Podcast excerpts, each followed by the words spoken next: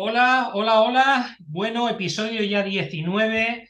Hoy tenemos eh, a una persona que viene de muy lejos, o bueno, nosotros estamos muy, muy lejos de él, conforme se quiera, se quiera eh, enfocar la cosa, ¿no? él es eh, Jorge Zamora. Jorge, bienvenido a este nuevo episodio de Titanes e Imparables Podcast. Qué buen nombre. Voy a, hacerte una pequeña presentación, corrígeme o añade lo que consideres. Eh, bueno, Jorge Zamora es gerente general de MCI Results, es conductor del podcast Licencia para Vender, un podcast en el que sigo ya desde hace tiempo, Jorge, claramente interesante, dinámico y súper útil, ¿eh? que de eso, de eso se trata. Em, bueno, tu podcast es número uno en español especializado en el crecimiento de empresas TI. Exacto, ahí, ahí estamos concentrados, 100%. Eso es, o sea, con un foco muy claro, ¿no? Y eh, bueno, Jorge es autor de libros como EduMarketing y Los siete pecados de los ejecutivos de, venta. Así es. Pues nada, que Jorge. lo he cometido todos. pues Jorge, con esta pequeña introducción, eh, yo claramente te considero un imparable, ¿eh? Porque bueno, también muchas gracias. En el back, que bueno, que estás ahora también de cambios y demás, ¿no? De enfoques en tu modelo de negocio. Bueno, cuéntanos, eh, ¿dónde, ¿dónde está Jorge en estos momentos y qué es lo que, lo que está anhelando, ¿no? Lo que va buscando para, para, para un futuro. Sí, bueno, un gusto. Primero que todo, gracias por invitarme y espero que esta conversación les sea útil, sobre todo a tu audiencia que están escuchando. Hay directores, directivos de venta, vendedores, también personas de recursos humanos, así que voy a hacer mi mejor esfuerzo para que les sirva a todos en algo. Eh, yo estoy a una hora de Santiago de Chile, en un pueblo que está acá cerca. Nos vinimos a vivir fuera de la ciudad hace algunos años y fue una muy buena decisión porque la calidad de vida es mejor que las grandes ciudades. Santiago tiene creo que ya como 8 millones o 9 millones de habitantes y para nosotros era mucho. Así que mejor acá afuera.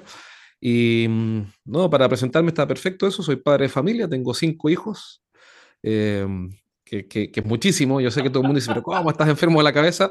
Lo que pasa es que eh, soy millonario, lo que pasa es que la gente no sabe. Entonces, como me sobra el dinero, puedo tener muchos hijos. No, no, no es así. Eh, pero bueno, pero sí, nos gustan las familias grandes y vivimos acá en el campo. Y, y bueno, y también soy un alumno, no, no soy maestro. Eh, creo, que soy, creo que tenemos que ser alumnos en esta vida. Y una de las razones por las que hice el podcast y de las cosas que más agradezco es conocer gente como tú y conocer otras personas que siempre nos enseñan algo. En las entrevistas que hago en mi podcast, la verdad es que yo soy el que más aprende, tomo notas, hago preguntas, mantengo relaciones, contactos, he hecho amigos por ahí. Más que negocio, he hecho amigos y he aprendido mucho. Me han recomendado libros y todos los días me enseñan algo. Así que feliz de estar acá y contribuir. Fenomenal. Oye, ¿cuándo, ¿cuándo decides emprender? Porque yo, según mis anotaciones, es en el 2013 aproximadamente, eh, Jorge. Mira, yo emprendí antes, bueno, he hecho varios emprendimientos. El primero fue una empresa que vendía maní confitado fuera de los supermercados y fue un, fue quebre. Después hizo una empresa el 2006, por ahí de haber sido, 2007. Eh, vendíamos máquinas, también importábamos y vendíamos máquinas para un sector industrial y me fue mal. no fue bien al principio y nos fue mal después. Y el gran aprendizaje fue que una cosa es vender y otra cosa es administrar bien una empresa, que son dos cosas diferentes. Yo sé que es obvio, lamentablemente todo esto es obvio, pero en ese minuto no era obvio. Entonces, una empresa que vende mucho eh, puede quebrar por mala administración. Y teníamos esa empresa en, en, Chile y en Perú. Y esto ha sido como. Y yo, yo el 2008 empecé a entrenar equipos de venta. Entonces, el emprendimiento ha sido como en el 2013, 2012, por ahí. Y el 2014 eh, pasé de ser, es decir, siempre hice estas dos cosas en paralelo, entrenaba equipo de venta y emprendía otras cosas. Hacía las dos cosas. Y cuando cerré la empresa, que vendía maquinaria, dije, bueno, voy a dedicarme ahora solo a un negocio, que es el entrenamiento. Y eso eh, que comenzó el 2008, ya con foco 100% en esto, el 2014, entrenando equipos, y empecé a formar esta empresa. Y desde entonces entrenamos equipos de venta y nos especializamos en empresas de, de tecnología. Pero, pero siempre quise ser emprendedor, soy emprendedor y creo que cualquier emprendedor que te escuche o que no se escuche sabe que un emprendedor no puede dejar de emprender. Yo soy incontratable. Imagínate que, me despidieron, mi primer despido fue, mi único despido, fue como alumno en pasantía, no sé cómo le dicen, o en práctica en una empresa. cuando, Estaba en la, cuando estaba en la universidad en cuarto o quinto año, fui a una empresa y me despidieron como alumno, porque era, era, era insoportable tenerme dentro del equipo. Entonces, soy incontratable. Yo creo que es un rango común a los emprendedores.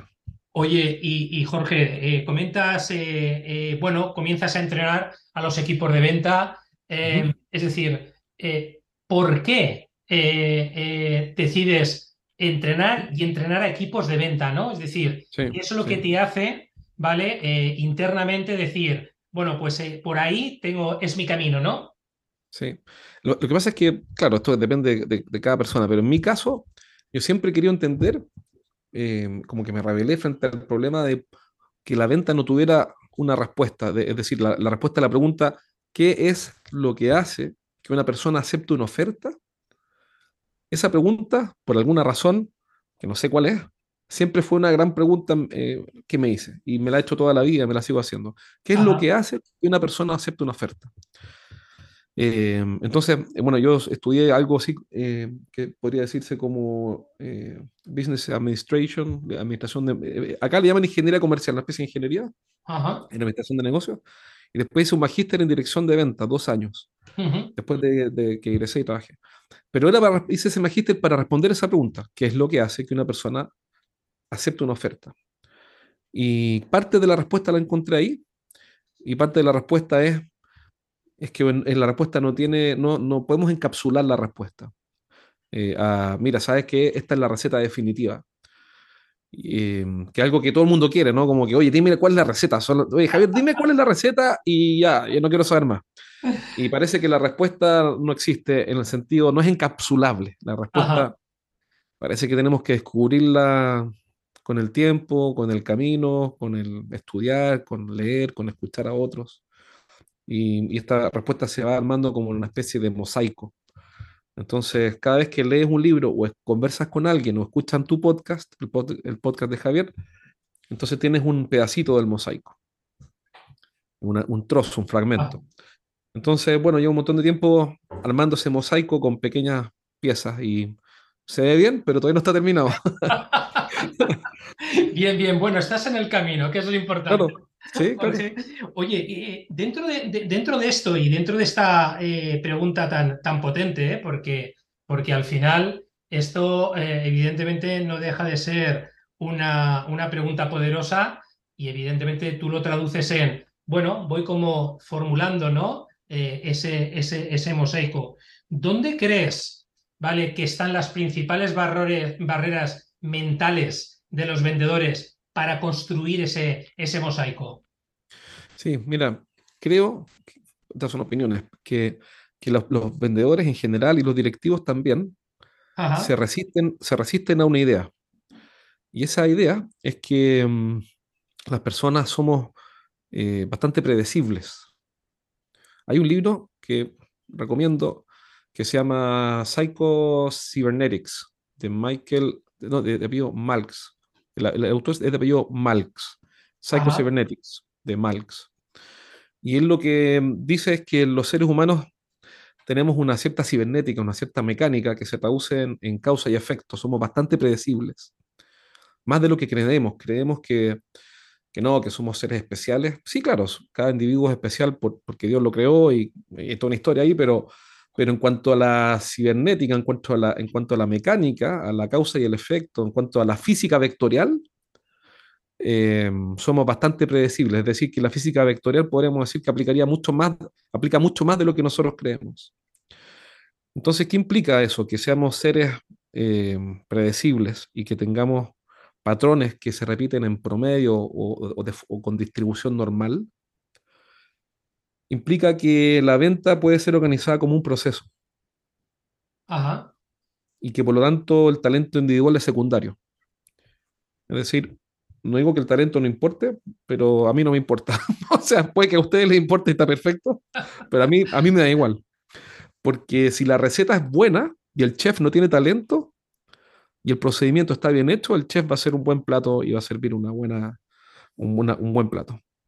si la receta es pobre, porque no está bien definida, bien, bien, bien escrita, entonces necesito un chef más talentoso.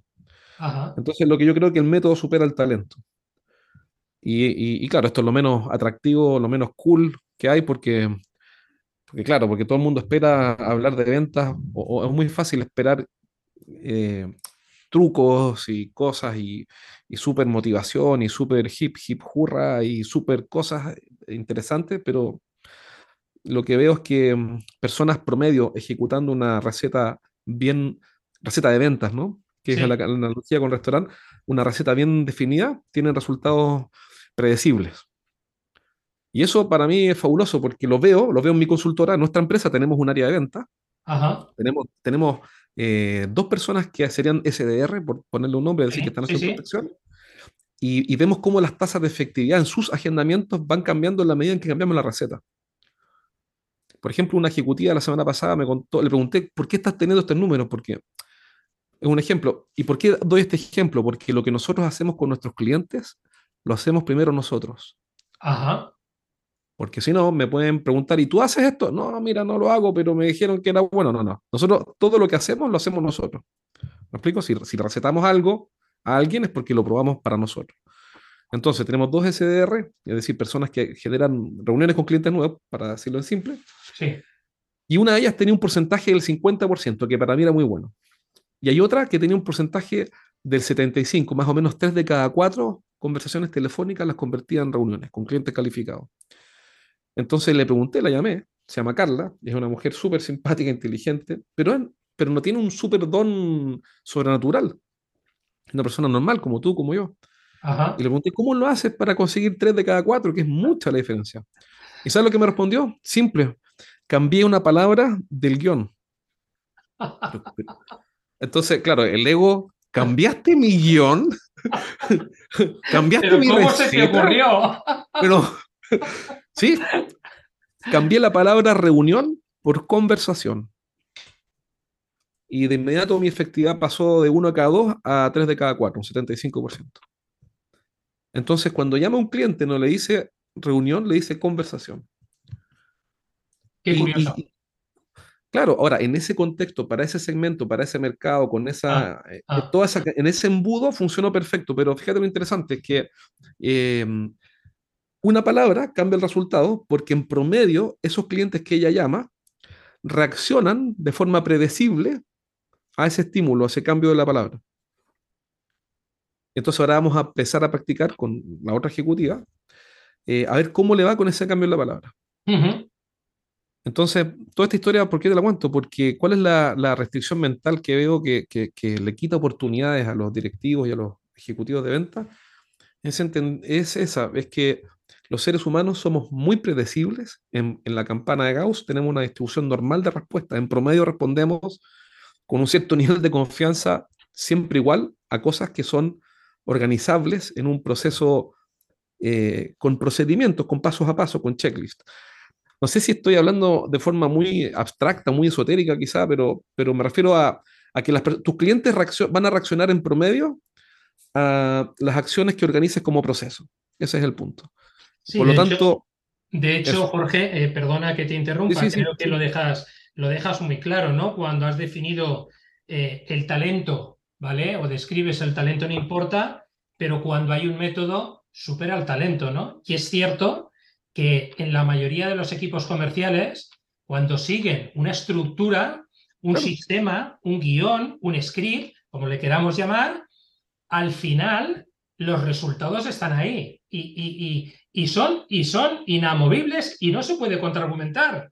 Es verdad que la mayoría de los equipos de venta y, yo en mi experiencia lo que me encuentro es que trabajan muy desde, a ver, ¿cómo diría yo? Desde el desorden, desde el caos, ¿vale? Por así decirlo. Es decir, estoy con un cliente, eh, mm, converso de una manera, estoy con otro cliente dentro del mismo sector y converso de otra manera.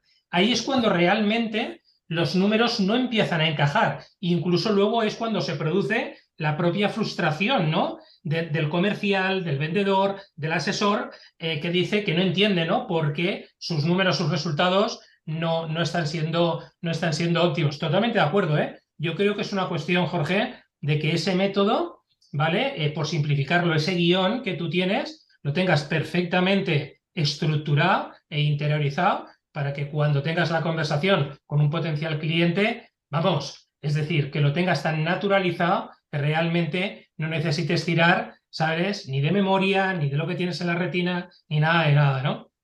Sí, y además que piensa lo siguiente, si no tienes escrita tu receta, no mi receta, sino que la tuya para tu negocio, o sea, que sea quien está escuchando, si no tienes la receta, dime, ¿es posible la mejora continua? No, no, no, para nada. Para nada. La gente olvida que la mejora continua solo es posible si existe algo que mejorar. Pero ¿qué es ese algo? Un procedimiento, un paso a paso, que puede ser un guion, puede ser un flujo, sea lo que, sea. Pero si no tienes algo y que tiene que estar escrito, porque si no está escrito, ¿qué? ¿Dónde está? ¿En un PowerPoint de alguien del equipo, de un product manager, de un prevent? No, no, tiene que estar escrito y compartido en una librería, pero digamos, nosotros partimos con Google Docs. Sí. Y, funciona perfecto para esto. Después cambiamos a otra y ahora estamos en otra, pero puedes partir con Google Docs. Si no está escrito en un Google Docs que esté compartido con tu equipo, como mínimo, para mm. no complicarte con software más complejo, entonces no existe. Son declaraciones de buena voluntad, son intenciones, son estrategias, todas en el aire.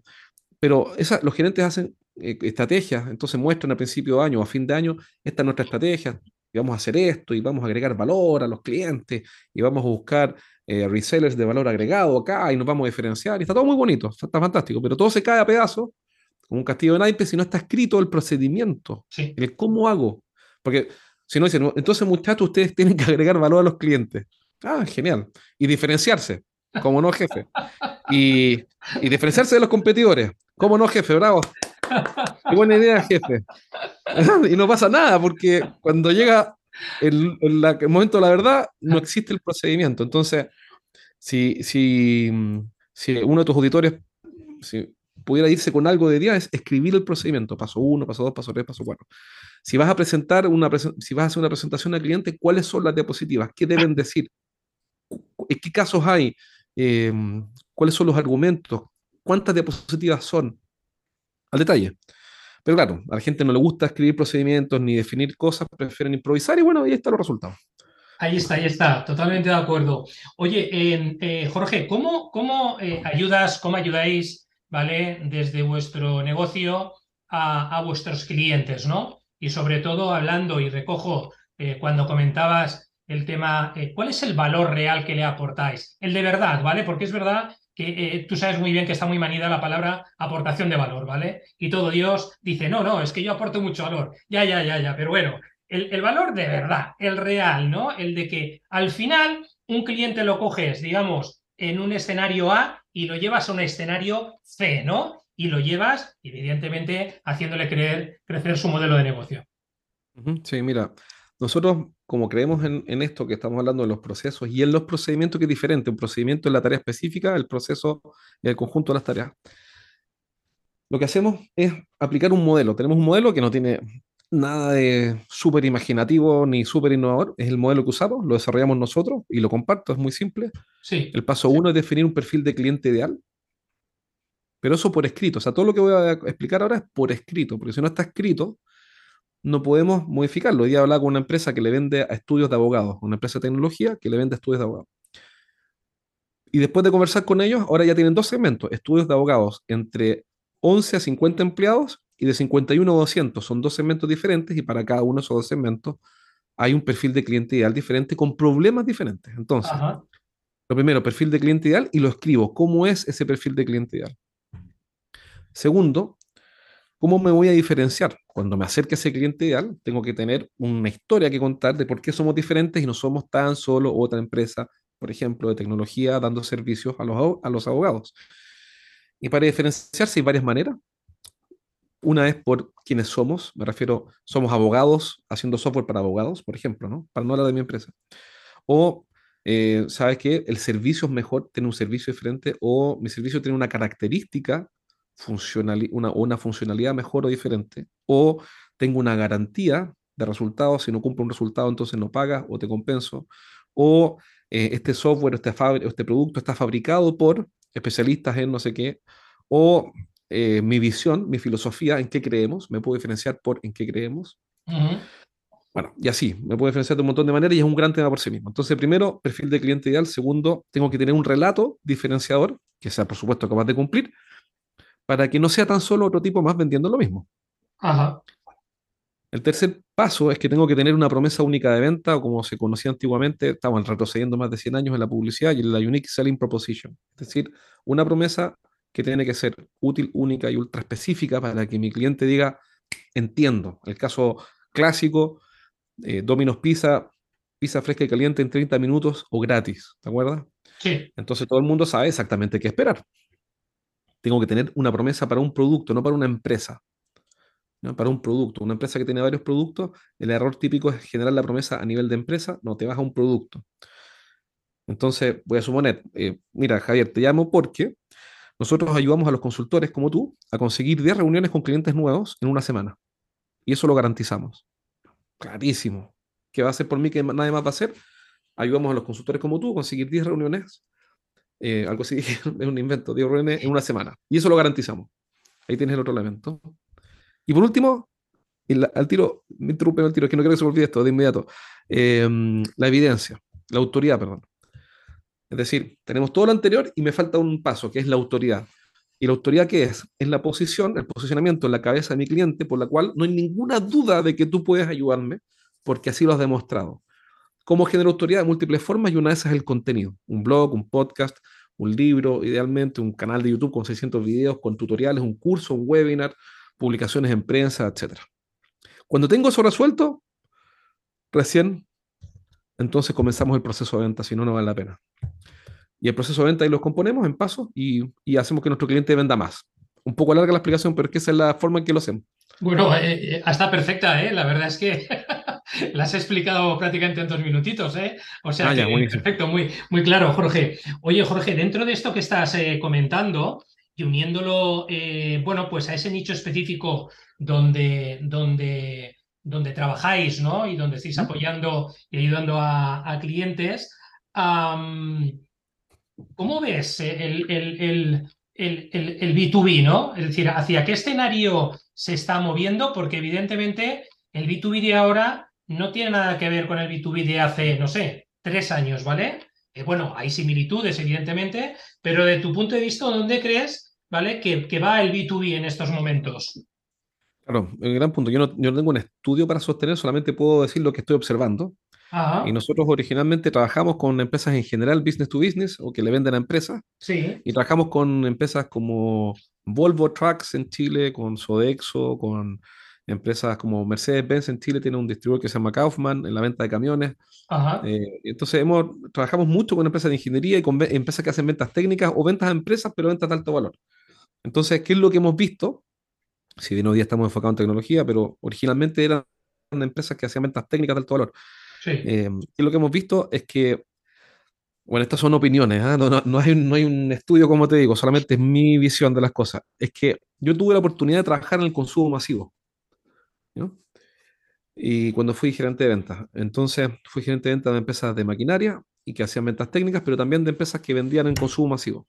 ¿Qué quiere decir eso? Que vendíamos a retailers, a grandes cadenas de retail, supermercados también, y ellos le venden a público. Y, lo que, una cosa que siempre me ha llamado la atención es que el mundo del consumo masivo tiene una sofisticación y una velocidad que el mundo de la venta empresas a empresas o business to business desconoce. Para decirlo en simple, si tú tomas un vendedor o un gerente de ventas de una empresa que haga ventas de proyectos de ingeniería y lo llevas a retail, eh, eh, lo despiden en 24 horas. No, no le da el ritmo. Esa es la verdad, no, no podrían. Lo sacan, lo echan en dos minutos porque los eh, KPIs que utilizan, la precisión, la velocidad de respuesta, el nivel de exigencia, es brutal. Una vez asesoré a una, al representante de, ¿cómo se llama? De, de Nintendo Ajá. En, en, nuestro país. Sí. Tiene un, tiene un master dealer o algo así en Chile. Sí. Em, y lo pude comprobar. La ejecutiva, la Key Account Manager, que atendía a estos grandes retailers, tenía un nivel de exigencia que en el mundo del B2B no ni siquiera conversan. Eh, la rentabilidad se mide a diario. Em, las negociaciones se preparan con horas de preparación. la información se la saben de memoria. O sea, si lo que no se lo sabe lo tienen anotado. Eh, conocen los KPIs de su cliente mejor que el cliente. Saben qué hace la competencia cada día en cada sala de ventas y cuáles son los indicadores de su competencia. Eh, conocen a los vendedores de la competencia y saben qué están haciendo y cuáles son las campañas, cuáles son las temporadas, cuál es la rotación, cuál es el precio de venta público, a qué precio están ofertando, con qué producto están compitiendo. Es una batalla feroz. Y en el mundo del B2B venimos como 200 años más atrás, no digo que no hay competencia, pero con un biorritmo que te digo verdad, yo creo que cualquiera que los metan de aquí, los que lo saquen de acá y lo metan en, en, el consumo masivo, no dura 24 horas. Entonces, ¿qué es lo que, hemos, qué es lo que veo? Que esta brecha se está, se está acotando porque la competencia en el mundo de la venta industrial es cada vez mayor, obviamente, hay cada vez más oferta. Entonces, hay buenas prácticas del mundo del consumo masivo que están migrando al, al business to business, como por ejemplo, conocer los KPIs de mi cliente que son cosas como que hoy día se hablan como si fueran la tercera, la cuarta guerra mundial o la tercera mundial en colores, y resulta que resulta que en el retail se hace hace años, hace más de medio siglo. Entonces, yo creo que el mundo del business to business, business se está sofisticando. Todavía muy lento, todo, todo lento. Yo hablo con vendedores y si les pregunto con quién competimos, me dicen la marca, pero no pueden decirme el producto ni el servicio con el que competimos. Eh, si le pregunto cuál es la posición de la competencia dentro de la cuenta a la que queremos entrar, no tienen ni idea si lo hacen bien, lo hacen mal, si tienen reclamos mis competidores o no tienen reclamos.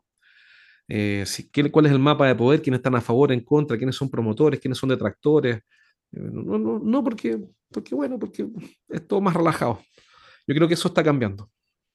Pero digamos, no tengo un estudio para sostenerlo, solamente lo que veo. No sé qué opinas tú de eso.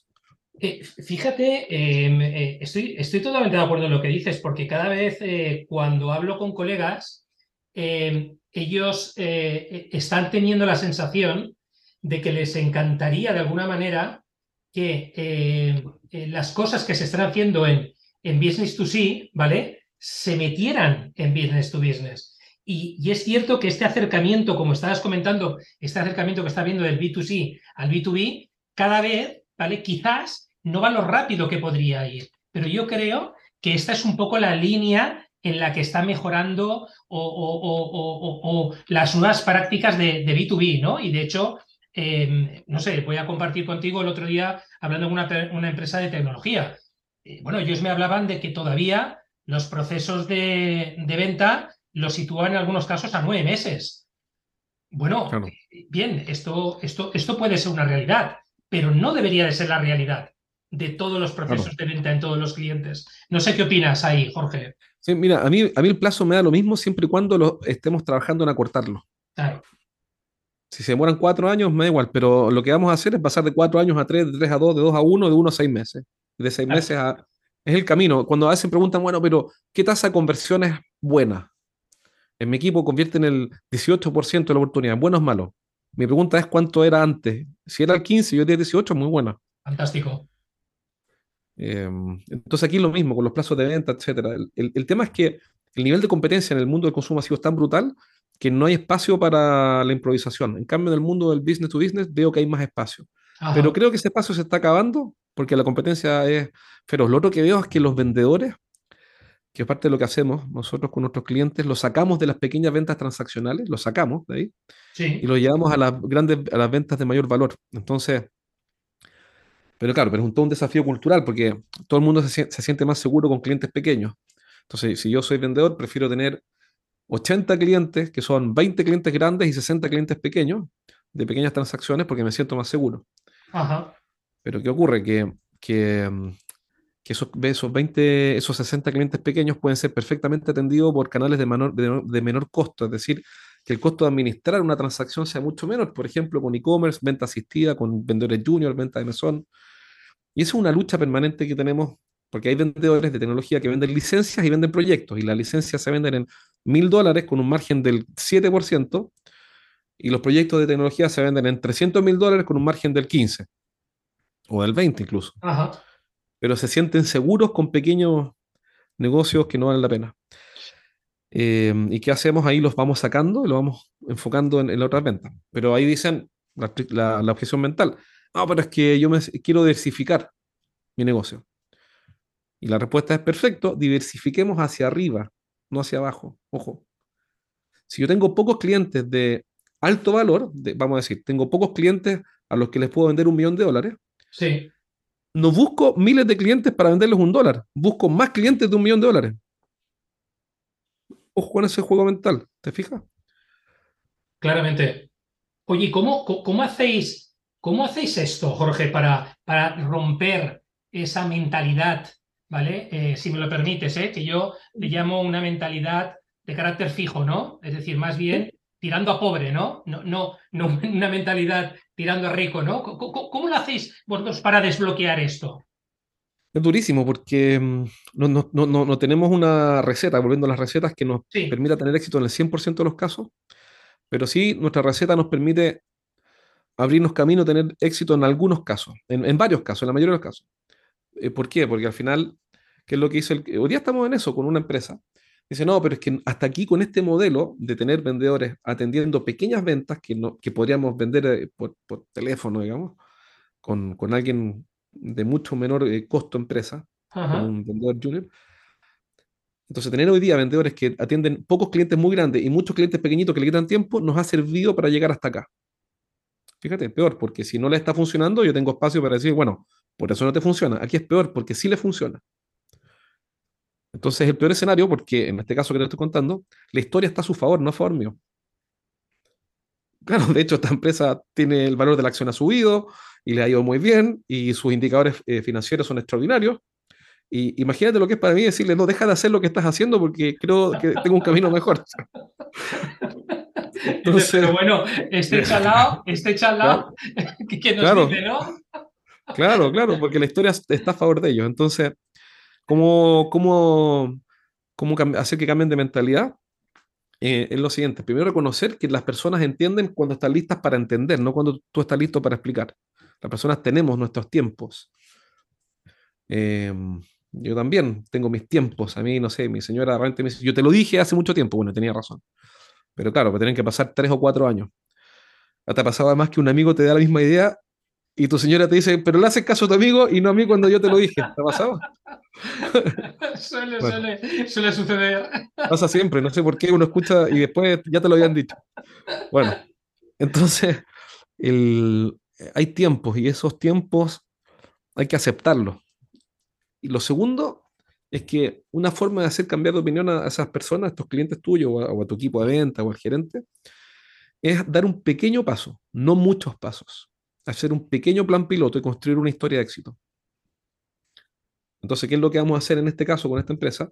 No vamos a cambiar todo el modelo de venta, sencillamente vamos a hacer un plan piloto con un ejecutivo que va a dejar de atender a muchos clientes pequeños para enfocarse en clientes más grandes.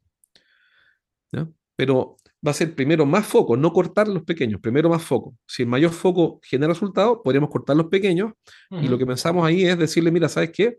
Una vez lo hice, bueno, lo hemos hecho muchas veces, pero una vez calculamos la comisión que le generaban a una vendedora, eh, más de 100 clientes. Y era una comisión que en dólares serían como 70 dólares mensuales. Tenía más de 100 clientes cuyas comisiones promedio se traducían para ella en 70 dólares mensuales. Qué barbaridad. ¿Qué fue lo que hizo el gerente general? Dijo, mira, te los pago yo los 70 dólares. Pásame 100 clientes. Yo te pago 70 dólares mensuales para que no le hable nunca más a esta gente. Y yo los tomo y los llevamos al mesón. Eh, ¿podrías hacerme ese favor? Y como le, le dice que no, bueno, es menos trabajo por la misma plata, lo hago. Vamos. vamos. Entonces, bueno, a eso queremos llegar, pero el paso de previo es construir una pequeña historia de éxito. Entonces, ¿cómo cambiar la mentalidad? Primero, entendiendo que las personas tienen sus momentos para entender. Segundo, construye una pequeña historia de éxito. Validas y corriges, porque nadie es dueño aquí la verdad absoluta. Puede que haya que ajustar, no todo sale perfecto corregimos, validamos, tenemos ya una receta y la empezamos a compartir y buscamos un segundo caso de éxito, y un tercer caso de éxito, y un cuarto caso de éxito. Normalmente lo que no funciona es querer cambiar de golpe todo porque llegó una consultora y dijo no sé qué, o llegó un consultor y dijo algo. Em, hay mucho riesgo percibido en un cambio radical que parte mañana. Tiene mucho riesgo percibido con toda razón. Entonces, son los pequeños cambios. Interesante. Oye, Cambiando eh, de tercio, eh, tu podcast número uno en español, especializado en el crecimiento de empresas TI. ¿Dónde crees, eh, Jorge, que está el éxito ¿vale? del podcast, porque ahora todo Dios se apunta al podcast o gran parte de los profesionales se están apuntando al podcast. Tú esto ya lo llevas haciendo desde un tiempo. ¿Dónde crees que está tu éxito para que, para que esté ahí? Mira, el... yo creo que, bueno, estas no son recetas, son solamente cosas que yo creo que han funcionado bien, como así algunas cosas me han funcionado mal, otras han funcionado bien. Sí. En, en cuanto a los medios, los medios de comunicación con clientes son como autopistas que se saturan. Entonces, comenzar un podcast el 2015, que fue cuando partí este, es muy diferente a comenzar un podcast hoy día. Hoy día la, pista está más saturada y, nosotros competimos por atención, no por, no por negocios, por atención. Em, y la atención es un recurso escaso. Javier tiene, puede inventar, al día 30 minutos para escuchar podcast. Y tiene el total eh, tiene información completa en la mano. La información completa es perfectamente comparable con una vitrina que tiene aquí en tu teléfono. Entonces, ¿qué ocurre? Que captar la atención, cuando llegas primero, no es que me las quiera así dar de, pionero, pero fue de los primeros podcasts en español de venta. Me acuerdo que hay, uno, un coterráneo tuyo, que yo también escuchaba, que se llama Oscar Feito. Ah, sí, sí. Sí, sí. Muy bueno. Sí, fue... lo, entrevisté, lo entrevisté hace, hace unas semanas también. Ah, buenísimo. Ese fue de los primeros podcasts que yo escuché en español. Porque yo escuchaba podcast en inglés. Y dije, pero ¿cómo no hay ninguno en español? Y empecé a buscar. Y creo, creo, que, creo que el podcast de Oscar Feito era el único podcast de marketing en español. Marketing y venta en español. Sí, sí, sí, así es, así es. Y, y, yo le comentaba a mis clientes, oye, voy a comenzar un podcast para mandarte información útil que te pueda servir. Y me decían, ¿un, qué? Un podcast. ¿Y qué es un podcast? 2015, esto fue ayer. Ajá. No, no, bueno, quizá me estoy poniendo viejo y ya no fue ayer, pero, pero fue hace poco. No, mira, un podcast es como un programa de radio por capítulo. Nunca he escuchado uno, pero envíamelo. Entonces, claro, eh, cuando se trata de medios, los que llegan primero tienen una oportunidad más grande. Eh, yo, yo hacía la prueba porque los podcasts tienen también una especie de SEO.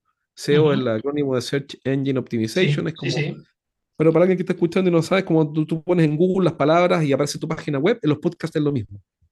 Entonces, como a partir del 2015, entonces llegar primero es una buena idea, pero no está asegurado el éxito, solamente es una buena idea. Cuando llega, llegas primero de los primeros, claro, yo ponía en, en, iTunes ventas y aparecía primero, segundo, tercero, cuarto y quinto. Incluso no sé por qué aparecía antes que Tony Robbins y ya yo me creía ya lo máximo. Le decía, le decía amigo, bueno, estoy antes que Tony Robbins antes esta. Soy un crack. Era divertido. Eh, no sé por qué Tony Robbins tenía algo en español o qué, pero en venta yo estaba primero. Entonces ya con eso me sentía un rockstar. Pero bueno, pero, pero es por llegar primero. Entonces, si hay un canal de consumo de información donde tus clientes estén o vayan a estar, llegar primero, de los primeros, no tiene que ser uno, pero te digo, estaba Oscar Feito y, yo, y yo éramos dos en español.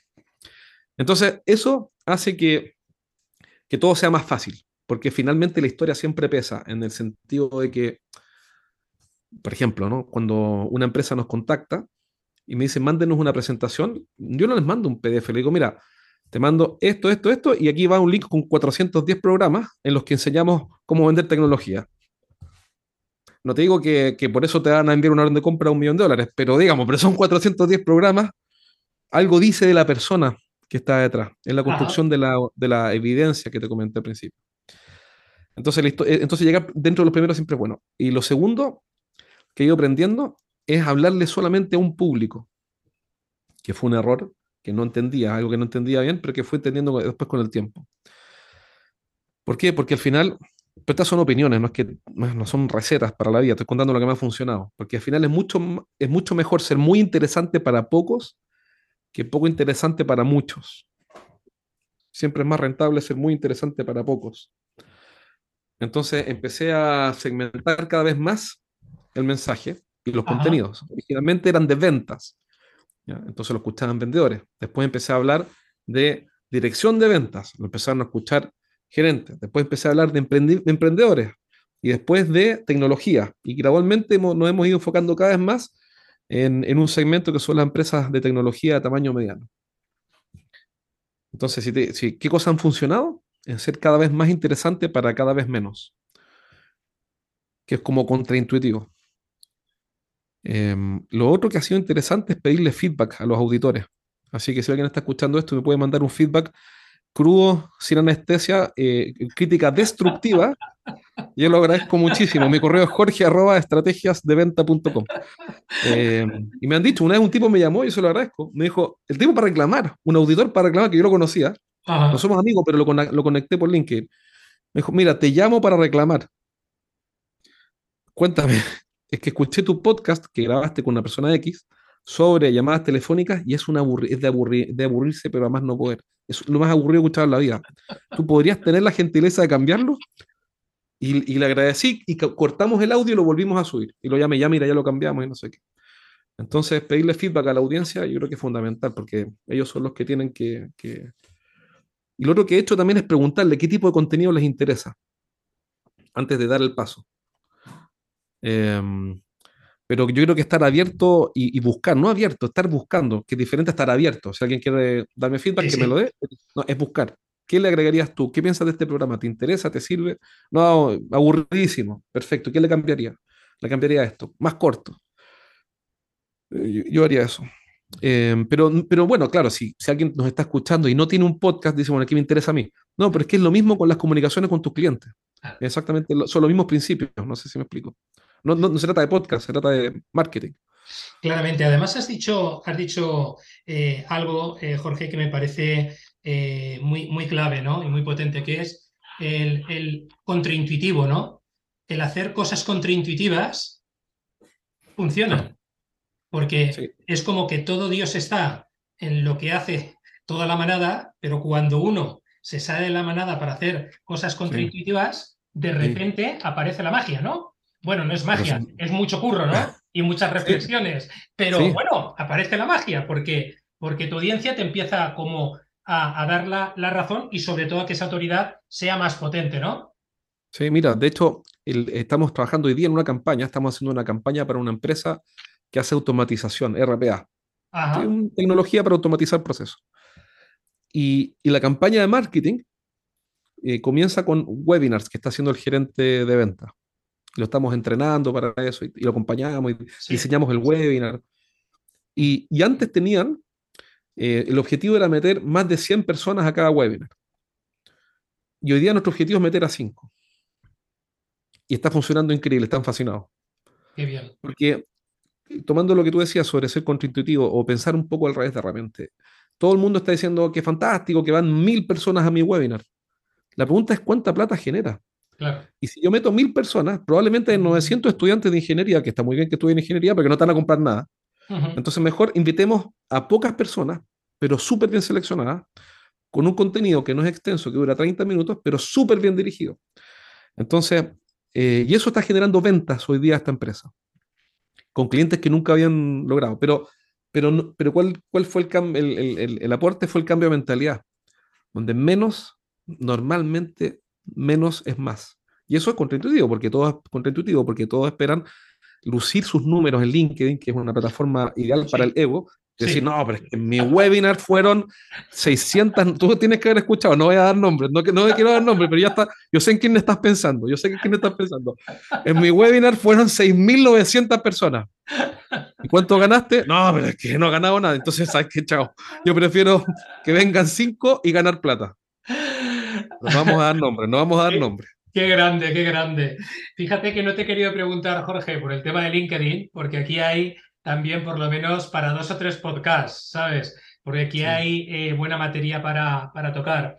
Em, estamos ya en la fase final em, de nuestra conversación, pero yo, antes de, ir terminando, me gustaría preguntarte, es decir, ¿qué hábitos ¿no? y qué mentalidad eh, aplica Jorge en su día a día para ser mejor o para mejorar cada día y que nos puedas compartir, ¿no? Eh, y, que tengas, tengamos tips, ¿no? decir, ostras, pues Jorge hace esto, oye, pues esto yo no estoy haciendo y a él le va muy bien, ¿no? Por aquí, vamos a ver, ¿no? Cuéntanos, ¿no? Hasta donde puedas leer, por supuesto. Sí, sí, sí, Yo no, tengo nada raro que, que, ocultar. Mira, yo hago algo, pero que yo sé que nadie va a hacer porque le van a decir, ah, pero es una tontera, no es necesario. Mi caso es muy diferente. ¿ah? Mi caso es muy diferente. Pero, pero siempre repito una y otra vez que no existe algo más potente que tener esto de acá, un diario de vida. Entonces, en las mañanas, mira, antes era todas las mañanas, hoy día es mañana por medio. Eh, anotas tu diario de vida, tu diario de vida. Y, eso te da una claridad mental para comenzar el día que, que es equivalente a tener un coach contratado todos los días contigo, trabajando. ¿Y cómo se escribe un diario de vida? Eh, mira, muy simple. Tomas un cuaderno, tomas el lápiz y escribes lo que se te pasa por la cabeza. No necesitas escribir algo coherente, bien pensado, bien organizado, ni bonito, ni trascendente, ni original, ni nada. Solamente escribes lo que se te pasa por la cabeza. Y el solo hecho de escribir las ideas que se te pasan por la cabeza, pero te digo así, que si lo escribiera ahora sería, estoy en Zoom conversando con Javier y lo pasamos muy bien, un tipo muy simpático y son las 3, 12.50 del día tanto, eso, no es más que eso. Punto. Y, y, le das espacio a las ideas que tienes en la cabeza para que tengan un lugar geográfico, y ese lugar geográfico es una página de un cuaderno o de un blog de notas, y ese es tu diario de vida. ¿Qué es lo que termina ocurriendo? Que después del tercer o cuarto párrafo, tu subconsciente va a arrojar asuntos importantes que estás pasando por alto. Y, y, eso está garantizado. O sea, por lo menos, mira, lo he probado, me lo recomendaron. También dije, es una estupidez que diario de vida, eso es para niñitas de 5 años que quieren ahí escribir, que hacer un corazón, que debería estar enamorada del niñito que se sienta en, en el banco. Eh, yo soy un macho alfa de lomo plateado. ¿ah? Eh, no estoy para hacer diario de vida. Pero le di la oportunidad y no he dejado de hacerlo desde entonces y es realmente de las cosas que más claridad me aportan en un día a día que eh, en un mundo en el que la claridad es un bien escaso, es un bien casi ausente. Sí. ¿A qué me refiero con claridad? Aquí, no sé si te ha pasado cuando terminas el día y, te, das a, tu, a dormir o a hacer tus cosas con la sensación de que corriste en una rueda de hámster y que nunca, y que nunca avanzaste. Y, tu empresa es la misma empresa que era en la mañana. Y tu empresa es la misma empresa que era hace una semana, la misma empresa que era hace dos semanas, hace seis meses y hace un año, y ves cómo pasa la vida sin lograr ningún cambio importante en ti o en tu negocio. Bueno, para que eso no ocurra, tienes que hacer el diario de vida. Fantástico. Oye, pues eh, he tomado nota, muy interesante, ¿vale? Eh, esto hasta la, hasta la fecha de todos los invitados que he tenido, ninguno me lo había contado. Jorge, tienen que hacerlo.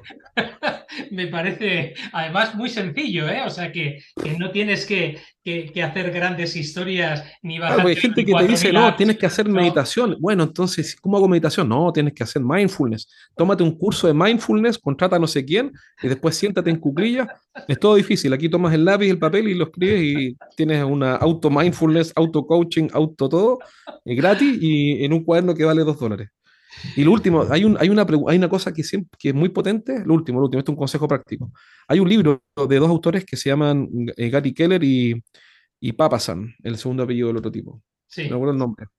Y escribieron un libro que se llama The One Thing. Y, y, yo creo que es el libro más importante que he leído hasta ahora. ¿Por qué? Porque eh, ese libro lo que hace es documentar una investigación que hicieron y que llevaba las, eh, que era sobre qué hace que los CEOs de las principales compañías sean productivos, qué es lo que hace que los tipos productivos sean tan productivos. y, y, lo, y, la respuesta estaba en que muchos de ellos encontraron un patrón, que muchos de ellos hacían una pregunta. Y la pregunta es muy, muy sencilla. ¿Qué es lo único, por eso se llama el libro The One Thing, está en, está en español, y creo que en español se llama La única cosa o Lo único, de Gary Keller y Papas que es aquello único, tal que si yo logro hoy día, todo lo demás se vuelve innecesario o irrelevante. Entonces, comenzar el día con esa pregunta, ahí te quiero ver, ahí te quiero ver, porque, pero haz la prueba, Javier, anota esa pregunta y mañana en la mañana o, más rato, hazte la pregunta. Oye, no es, no es cuál es mi lista de tareas, si lista de tareas todos tenemos, eso es re fácil. No, no, mi pregunta es, ¿Cuál es aquella única cosa tal que si yo logro hoy día, todo lo demás se vuelve innecesario o irrelevante? Es brutal. Entonces, hoy día en la mañana, antes de partir el día, llamé a mi socia, que es mi hermana, somos socios, Le, hice, siempre hacemos estas preguntas. Sí. Entonces, la pregunta era para nuestra empresa, ¿cuál es la única cosa que debemos lograr esta semana tal que todo lo demás se vuelva innecesario o irrelevante? Y nos quedamos hablando por teléfono y pensando, discutiendo hasta que encontramos esa, aquella única cosa. Pero no es trivial, esa respuesta no va a llegar si no te haces la pregunta. Y es brutal, porque vas a tener que descartar todos los accesorios.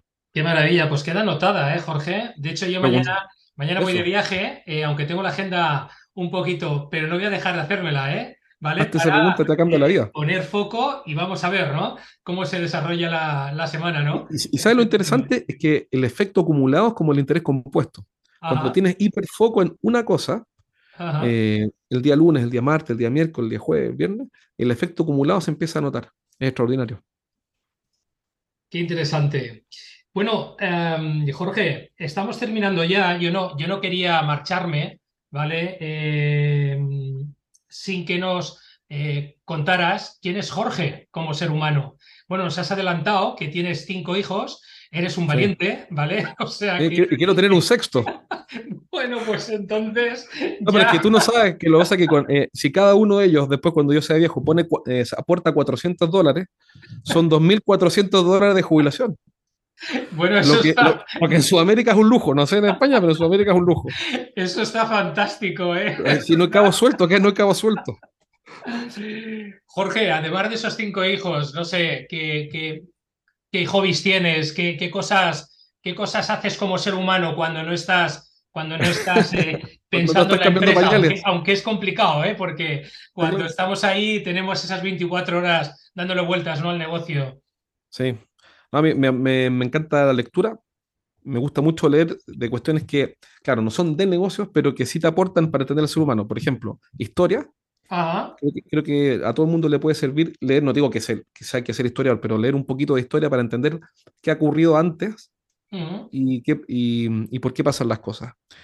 Eh, me gusta leer sobre historia, sobre religión, un poco de filosofía. También me gusta entender un poquito la filosofía. Es decir, leer autores que, que se hacen preguntas. Sí. Me gusta caminar y escuchar podcasts y creo que también eh, son una gran oportunidad que tenemos hoy día, aprender de podcasts como el tuyo. Eh, a veces, claro, en un programa no te sirve todo el programa, pero sacas una idea. Sí. Y, y ahora estoy haciendo una prueba que, que, es interesante. Yo sé que no es fácil, tampoco digo que tengan que hacerla, pero me di cuenta que si hay un día viernes, hay dos viernes al mes que no trabajo, eh, no pasa nada y el mundo no te necesita tanto y puedes usar el tiempo para no sé, descansar, dormir o viajar con tu familia o, no sé, pasar, pasear al perro o regar el jardín. Y eso es uno de los desafíos en que estoy y que me apasionan, me apasionan los desafíos. Eh, entonces, eh, dos viernes libres al mes y no sé cómo lo voy a hacer porque me comprometí con mi coach, que es la Begoña, que siempre la recomiendo, a tener cuatro, cuatro viernes al mes a partir del 2023. Y estoy bueno, bueno. así temblando porque estoy muerto de susto, porque son pero imagínate lo que es decir a los clientes, lo lamento, no te puedo atender el viernes. ¿Por qué? No, porque es día de descanso. ¿Pero es feriado? No, no, es que yo los viernes no, los viernes no trabajo. Entonces me puse esa meta, me encanta ponerme metas así, que son, mira, muy bien, muy bien. Creo, que, creo que va a poder. Vamos a, vamos a ver. Fenomenal, Jorge. Pues nada, pues a por ello, a por ello, porque todo efectivamente es cuestión de, de dar el paso y sobre todo luego de gestionar las emociones, ¿no? Que se produce dando el paso, que me imagino que al principio las tendrás un poquito más revueltas, pero luego al final dirás, wow, es que esto me aporta un valor incalculable, ¿no? Sobre todo eh, a nivel de descanso, a nivel de claridad, a nivel de poner más foco, bueno, etcétera, etcétera, etcétera, ¿no? Y sobre todo también compartir tiempo contigo, ¿no? Que yo creo que esa es una de las, de las grandes demoras, ¿no? Que tenemos como seres humanos, ¿no? Estamos como muy dedicados eh, todo el tiempo a los demás y cuando eh, nos cogemos tiempo para, para nosotros mismos y, nos permitimos ¿no? ese, espacio de dos, tres, cuatro horitas, ostras, ahí, eh, ahí afloran cosas, bueno, muy, muy, muy potentes, pero a la vez que yo creo que nos ayudan a crecer y evolucionar, ¿no? Que al final de, eso, de eso se trata. Y, el problema es que nos sentimos culpables cuando dedicamos tiempo a nosotros. Sí, sí. Yo debería estar trabajando, debería estar en la oficina, debería es estar... Curioso, es curioso. pero espérate, pero cuando estamos trabajando nos sentimos culpables de no estar descansando. Yo iría estar descansando, no a estar fundiéndome. Yo creo que es la polarización ¿no? que tenemos en nuestra mente. Oye, Jorge, ¿cómo podemos, ¿cómo podemos localizarte? ¿no? Las personas que te conocemos, ya lo sabemos, pero las personas que no te conocen, ¿cómo pueden contactar con Jorge? Si quieren contratar sus servicios, si quieren conversar con él, bueno, ¿cómo pueden hacerlo? Sí, muy simple. En LinkedIn buscan Em, Jorge Zamora, creo que debería aparecer como rápido, pero si no, me mandan un correo a jorge arroba estrategiasdeventa.com jorge arroba estrategiasdeventa.com y, y el LinkedIn yo creo que es fácil, también el podcast em, tiene un grupo, tengo un grupo en el podcast que se llama Con licencia para vender, igual que el nombre del podcast. Entonces está ese grupo LinkedIn, también me puedes ubicar por ahí. Es fácil. Fantástico. Oye, Jorge, pues, pues un placer. Eh, yo seguiría conversando contigo, ¿eh? Pero, yo también. El tiempo es el tiempo, ¿no? El tiempo es el tiempo. ¿Eh? Eh, entonces, nada, agradecerte de verdad pues que hayas hecho una parada para estar aquí con, con nosotros. Seguir deseándote muchos éxitos. Y, y, bueno, ya sabes, esta es tu casa para cuando quieras regresar y nos sigas contando, bueno, pues pues los avances, ¿no? En, tus hábitos, en tu mentalidad, en tu modelo de negocio, bueno, y en lo que nos quieras contar, ¿no? En ese sentido. Lo agradezco mucho. Eh, gran, gran conversa, te lo agradezco mucho. Espero haber sido un aporte para, para tus auditores y te felicito por tu podcast. Excelente iniciativa y también mucho éxito. Muy bien, Jorge. Cuídate mucho. Un abrazo. Igual.